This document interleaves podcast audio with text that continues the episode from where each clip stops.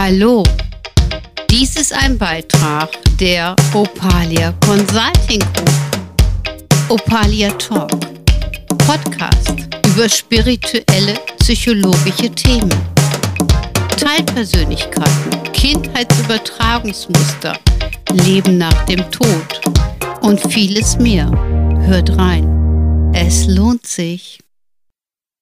Hallo, dies ist eine neue Folge von Opalia Talk. Mein Name ist Sabine Gubiermann und neben mir steht die Claudia Schäfer. Sehr schön. Und an der Technik natürlich wie immer der Sergio Serafino. Kannst du dich eben erinnern?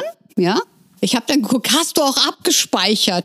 Und er ja. Und ich sage, Gott sei Dank. Gott sei Dank, genau. Ne? Weil das ist ja, wenn wir so in dem Thema drin sind, dadurch, dass wir kein fertiges Manuskript haben oder irgendetwas ablesen, ähm, ist das für mich zumindest immer so. Ich glaube, das ist aber bei dir genauso. Das Thema ist dann erstmal für mich abgeschlossen. Das ist im Kasten. Im Kasten, genau. So. Mhm. Und wenn es dann nicht im Kasten ist, kann man es nicht nochmal aus der Retorte holen. Ja, man könnte schon, aber wir wollen ja weitermachen. Genau.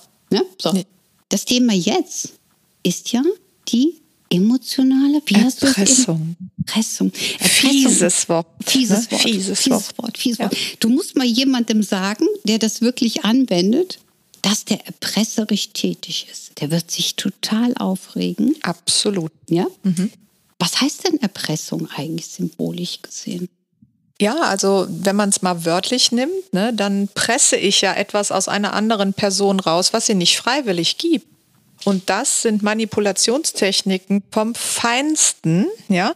Und ich muss aber auch ganz ehrlich dazu sagen, ich würde jetzt nicht einem Menschen, der es anwendet, das als bewusste Erpressung unterstellen. Ja, es sind oft auch diese gelernten Muster. Hier verweise ich gerne nochmal auf die letzten beiden Podcast-Folgen, wo wir da auch schon ein bisschen drauf eingegangen sind, was man so lernt im, in der Kindheit. Und äh, es geht dann einfach darum, später im Leben das Ganze mal aufzudecken. Alles klar. Du meinst also diese Prägungsmechanismen, die letztendlich das genau. dann auch so darstellen. Ne? So, das ist genau das Thema. Du hast das aber eben so schön gesagt, dass du gesagt hast, ach, weißt du, manche benutzen das und die wollen das eigentlich gar nicht oder die machen es nicht absichtlich. Ich widerspreche dir ein wenig, weil ich glaube, man weiß das schon. Also wenn ich jetzt zum Beispiel die ganze Zeit an die Claudia denken würde, ja, würdest du es mitbekommen? Definitiv. So, ähm, wenn ich so an dich denke, was würdest du da spüren? Sabine denkt an mich. Erstmal ganz entspannt. Ganz entspannt. Genau. So. Und wenn ich aber sagen würde, Mensch, Claudia, du musst das machen, du musst das machen, du musst das machen, du musst das machen, also irgendwas, mir fällt jetzt nichts ein, ich habe das Thema nicht, ne? Aber, ne? Was, würdest du dann spüren? Druck. Mhm. Ja. Also es ist ja äh, bewiesen, auch heutzutage kann man es ja ein Stück weit mehr beweisen, mhm. dass Gedanken ankommen. Ja, absolut, absolut. Und sie kommen als Energiefelder. Aber du musst auch eine Resonanz haben. Also genau. wenn ich was von dir wollte, liebe Claudia, dann kann ich aussenden, wie ich will.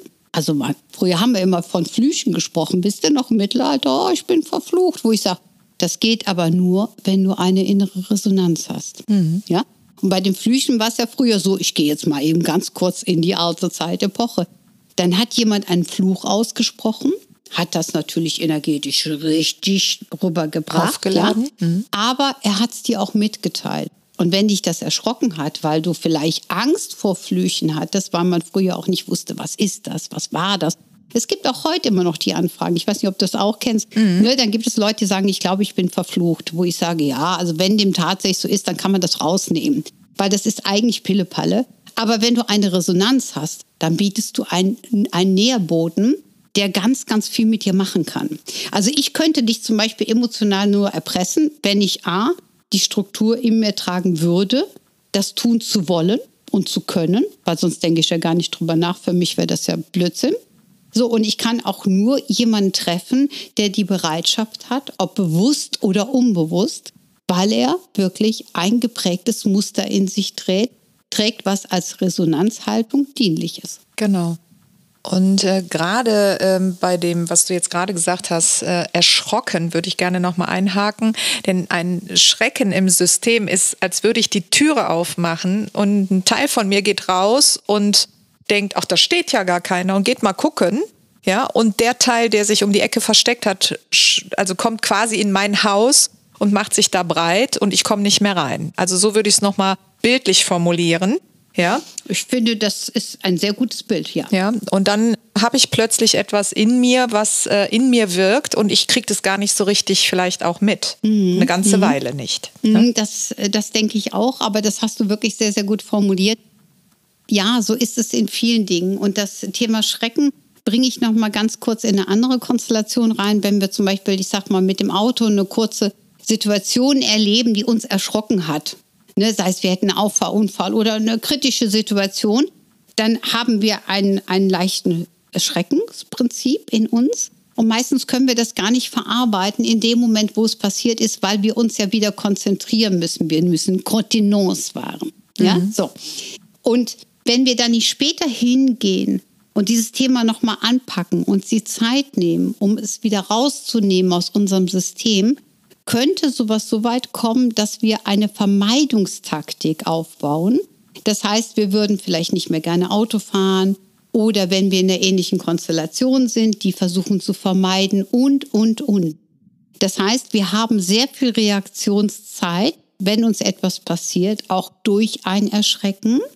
Wenn wir aber uns danach die Zeit nicht nehmen, dieses System wieder zu schließen, deswegen fand ich das Bild gerade so schön mhm. mit dieser Türe, ähm, dann könnten andere Menschen sich dieser Funktion bedienen, die in uns ja schon vorgeprägt und dienlich bereitsteht. Und dann brauchen wir uns nicht zu wundern, wenn wir fremdbestimmt sind. Genau. Ja, dann leben wir ein Muster, was wir irgendwo nicht leben wollen. Aber wir haben es dann mit Menschen zu tun, die auch diese Muster feststellen, wahrnehmen und auch sich dieses Musters bedienen. Genau, sich nutz, nützlich machen da an der Stelle für sich selbst. Genau, mhm. für sich selbst. Ne? Genau. Ne? Und normalerweise braucht man ja das nicht. Man braucht keinen anderen Menschen für die eigene Dienstbarkeit, sondern man braucht andere Menschen, um sich miteinander auszutauschen oder ein tolles Podcast abzudrehen oder so. ne? so. Also wir können also ganz, ganz viel oder ja. wenn man auch, äh, ich sag mal, zusammen isst oder sich hinsetzt und äh, man kann viele Informationen austauschen. Also wir haben so vieles, was wir mit Menschen leben können. Aber in dem Moment, wenn ich jemanden erpressen muss aus meiner Perspektive, um ein Ziel zu erreichen, dann kompensiere ich grundsätzlich, weil ja. wir uns ja alles nur selber geben können. So ist es. Und das finden wir natürlich ganz oft auch in der Partnerschaft. Ach, die Partnerschaft, wenn die nicht wäre. Was meinst du damit? Ja, dass äh, wenn äh, Partner zusammen sind, äh, sie dann häufig solche Sätze sagen wie, wenn du mich lieben würdest, dann würdest du jetzt vielleicht auch mal den Hausmüll runterbringen. Ja? Ja. Und das, äh, wenn das auf ein Muster trifft im Partner oder in der Partnerin, dann geht's richtig zur Sache. Genau. Aber da sind wir ja wieder bei den Kindheitsmustern. Das ist so süß, dass du den Hausmüll ansprichst. Ich glaube, das ist unheimlich häufig Thema in ja. vielen Partnerschaften. Also. Und es kann natürlich sein, dass es auch ein Kindheitsmuster ist, dass natürlich die Mutter immer erwartet hat, dass man den Müll wegbringt und eine Selbstverständlichkeit. Das war dann der Dienst für das System der Gemeinschaft. Und wenn eine Frau als Beispiel das geparkt hat als Dienst für das System der Gemeinschaft, würde sie wahrscheinlich dieses Werteprinzip nutzen, um darüber zu reflektieren, inwieweit er bereit ist, dankend in das Wir zu investieren. Ja. ja? Hat natürlich mit der eigentlichen Liebe zwischen Mann und Frau nichts zu tun. Ja, ja, ganz klar. Ne? Aber, hat, hm? ja, aber in der, un, ich sag mal, mehr oder weniger unbewussten Partnerschaft mhm. Werden dann eben Konflikte irgendwann auch zu einem Trennungsgrund, wenn sich das stapelt. Genau, nämlich wenn ich als Frau erwarte, als Liebesbeweis das und das, genau. dann kann ich alles das andere, was derjenige liefert, gar nicht sehen. Gar nicht sehen. So, und damit zerstöre ich auch das Feld dieser wunderbaren Energien. Weil wir müssen ja davon ausgehen, es gibt eine Partnerschaftsenergie. Und das spüren übrigens immer alle. Finde ich ganz herrlich, ne? Also wenn die jetzt, äh, das hat man auch unter Freundinnen, also wenn wir zwei jetzt, ich sag mal, Cocktail trinken gehen würden und wir sind eng befreundet, sieht jeder, ah, die haben aber eine schöne schöne Freundschaft miteinander. Mhm. Das könnte auch so eine Art Eifersucht auslösen, ja. ja. Dass man dann irgendwo versucht, hey, ich will auch in das Energiefeld rein. Ne? Mhm. Ne? So passiert es ja auch häufig auch in Partnerschaften, also ne, ähm, richtig gelebten Partnerschaften, wo auch Sexualität eine Rolle spielt. Das Energiefeld von Menschen natürlich wahrgenommen wird, die das wunderbar finden, weil sie sagen, das ist genau das, was ich haben möchte, weil wir sind ja keine Eremiten, sondern Herdentiere. So und dementsprechend wollen wir das auch haben. Und es gibt ja wirklich Personen, die dann sagen, ich versuche mich reinzuklinken, um einen Teil dieser Energie zu erhaschen. Ne? Genau. Und dann auch unter Umständen eine Partnerschaft angreifen können. Genau, ja? weil sie mischen sich ja ins System rein System oder setzen rein. Genau. irgendwelche Sachen oder, oder was weiß ich. Und es gibt immer irgendwelche Themen, die nicht so hundertprozentig sind. Also ich sage mal, welche Teilpersönlichkeit in mir hat mal wieder den Partner gewählt? Das ist Punkt eins, das haben wir ja irgendwann auch mal in dem Podcast, super mhm. lustiges Thema. Aber auch zum Zweiten ist es so, nicht alle Teilpersönlichkeiten in mir sind mit der Wahl des Partners zufrieden. Ich würde mir aber nicht erlauben, dass zum Beispiel mein Unternehmer sagt, be, be, be, be, be, be, be. nein, mein Unternehmer hat überhaupt gar kein Recht, zum Beispiel meine Partnerschaft zu werten. Und wenn ich dann von meinem Partner was haben will, kann ich sachlich und nüchtern auf ihn zugehen, aber nicht mit Kritik, weil jeder Mensch ist anders. Und wenn ein Partner wirklich zu allem der passende Deckel wäre, mit unseren vielen Teilpersönlichkeiten, die uns drin, das wäre doch langweilig. Das wäre langweilig. Also es ist ja auch immer ein Entwicklungsfeld. Ne? Ja. Genau. Aber wenn es nicht bewusst ist, dann kommen eben diese blöden, ich sag mal, emotionalen Erpressungsversuche, ja. Um eben vom Partner etwas zu bekommen.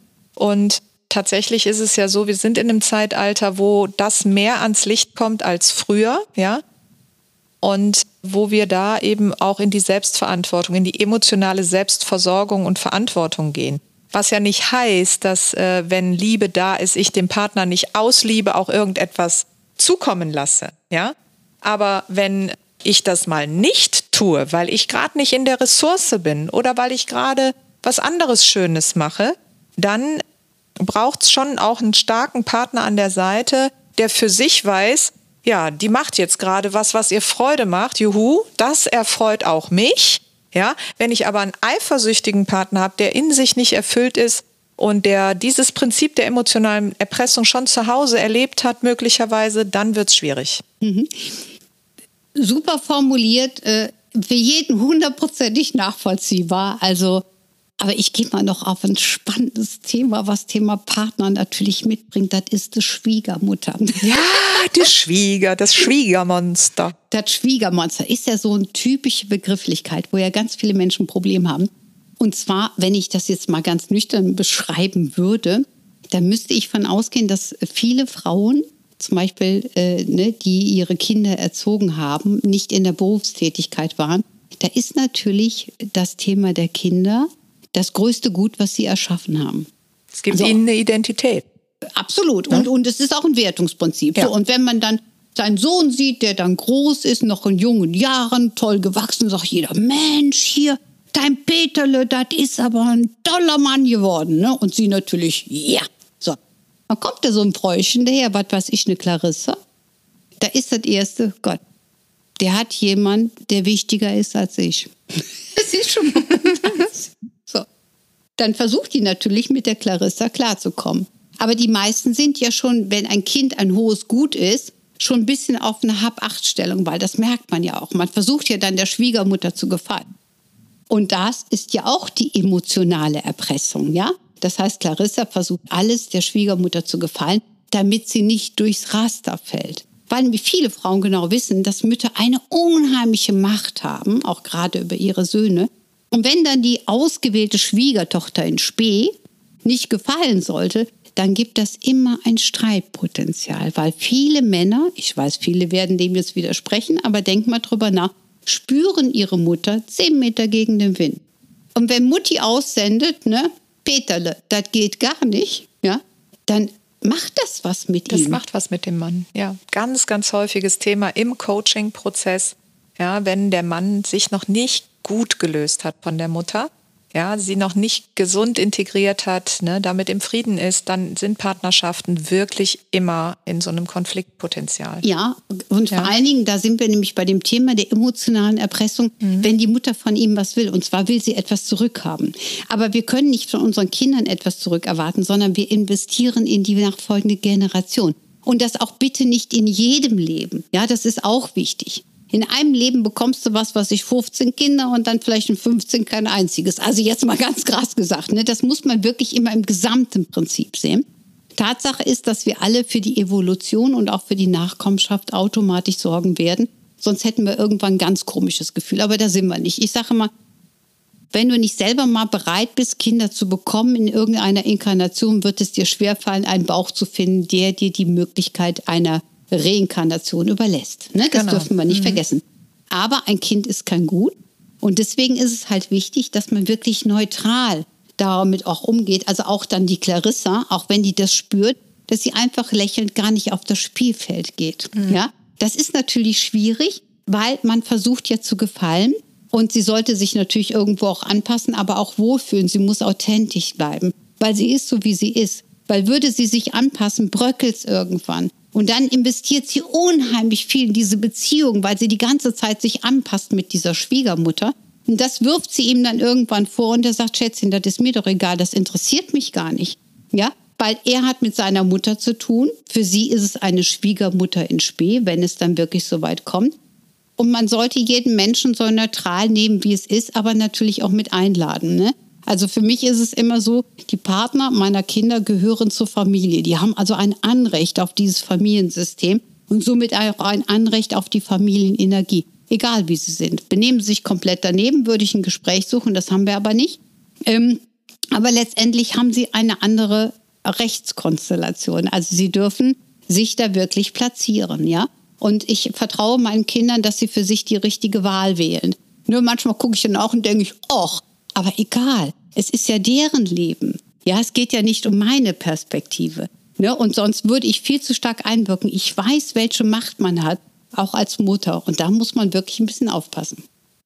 Genau. Und diese emotionale Erpressung innerhalb der Beziehung, magst du da auch noch mal ein Beispiel machen, wie sich das dann tatsächlich auch bemerkbar machen kann?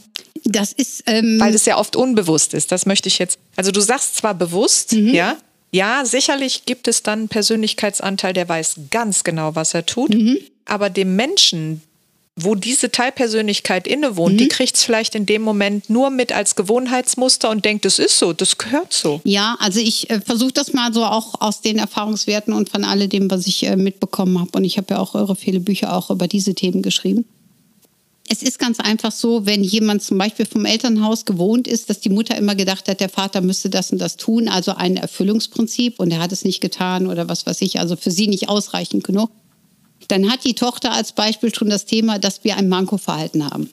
Und somit würde sie versuchen, dieses Manko auszugleichen, indem sie den Partner erpresst, tu es doch endlich, tu es bitte für mich, damit ich Ruhe finde. Es geht aber wirklich darum, dass, äh, dass der Partner ja eine Individualität hat. Das heißt, er kann ja nicht etwas ausgleichen, was in der Kindheit vielleicht schiefgelaufen ist. Das darf man nicht vergessen. Und diese emotionale Erpressung ist schon in vielen Bereichen. Das ist auch so, wenn ich zum Beispiel meinem Partner unterstelle, weil ich vielleicht in einer früheren Beziehung erlebt habe, dass mich mal jemand betrogen hat und ich alles bei meinem Partner genau sortiere, um darauf zu warten, wann, wann betrügt er mich, ja? Dann gebe ich meinem Gegenüber überhaupt keine Chance, dass, dass, dass ich ihm vertrauen kann weil ich ja automatisch mir wünsche, Ängste sind Wünsche, mhm. ja, dass ich mir wünsche, dass das irgendwann passiert. Und da muss man sehr vorsichtig sein. Und das hat auch sehr viel mit eigener Erziehung zu tun. Ich sollte immer liebevoll an meinen Partner denken, genau wie ich liebevoll an Kinder denken sollte oder auch an Mitarbeiter. Auch wir denken hier liebevoll aneinander.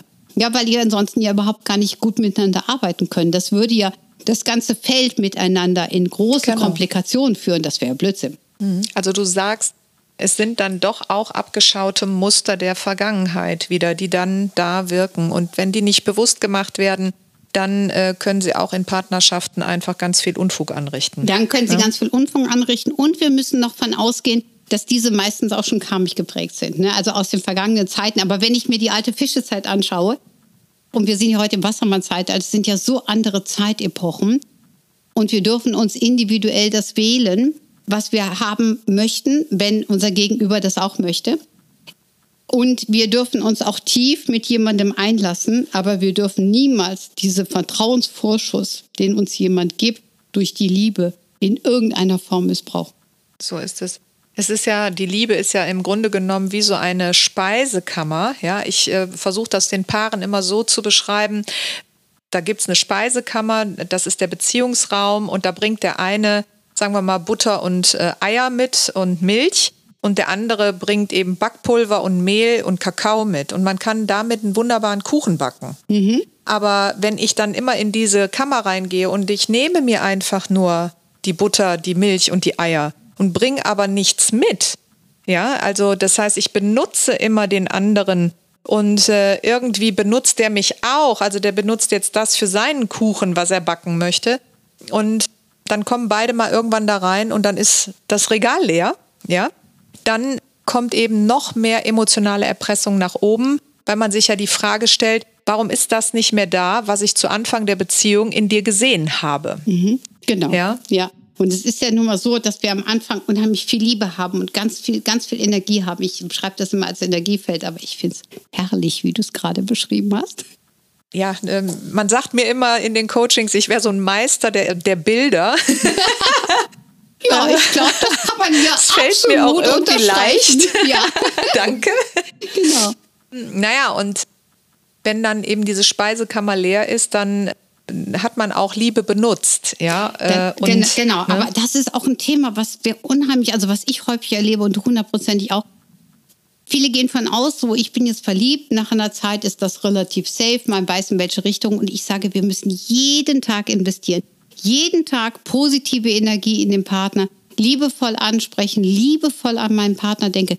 Wenn, wenn es etwas gibt, was es zu klären gibt, dann muss das geklärt werden. Aber wir dürfen uns eigentlich gar nicht erlauben, dass ein Kritiker in uns, sprich eine Teilpersönlichkeit in uns, die nichts mit dieser Beziehung zu tun hat, uns die Beziehung madig macht. Und dass ein trotziges Teil, was vielleicht in der Kindheit leer ausgegangen ist, diese Ressource der Beziehung nutzt, um sich darüber zu ergötzen oder endlich etwas erreichen zu wollen, aus Trotz, was es früher nicht bekommen hat. Ja, und um bei diesem Bild zu bleiben, es gibt nun mal eben auch etwas, was der Partner vielleicht als Besonderheit mitbringt, jetzt im positivsten Sinne, ja, also auch eine gute Eigenschaft, die man vielleicht selber in sich noch nicht so entwickelt hat.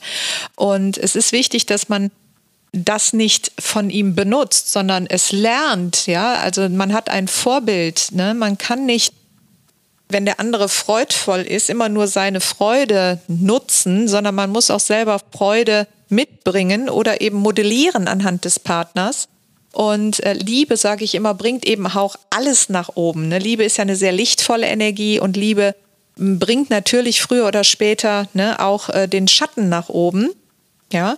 Und wenn dann eben äh, dieser Schatten im Rahmen der Liebe sich erleichtern darf, ja, weil man erkennt, worum ging es im Ursprung, dann wird diese Speisekammer immer wieder neu gefüllt, ja, und dann sind vielleicht nicht nur Milcheier und Butter da oder ja, sondern irgendwann auch Rosinen und Mandeln und äh, noch andere Leckereien. Und das bringt dann eben halt auch eine schöne neue Basis. Also ich möchte mal sagen, ein gut durchgelebter und auch erkenntnisreicher Prozess, den ein Paar durchlebt, schafft immer mehr auch dann eine Basis ja, für die Zukunft.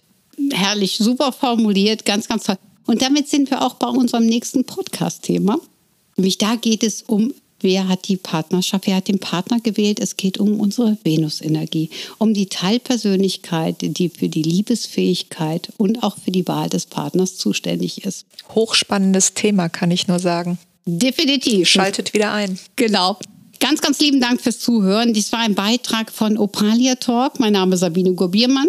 Und Claudia Schäfer. Und an der Technik der Sergio Serafino. Ganz lieben Dank fürs Einschalten. Bis bald. Bis bald. Tschüss. Ciao.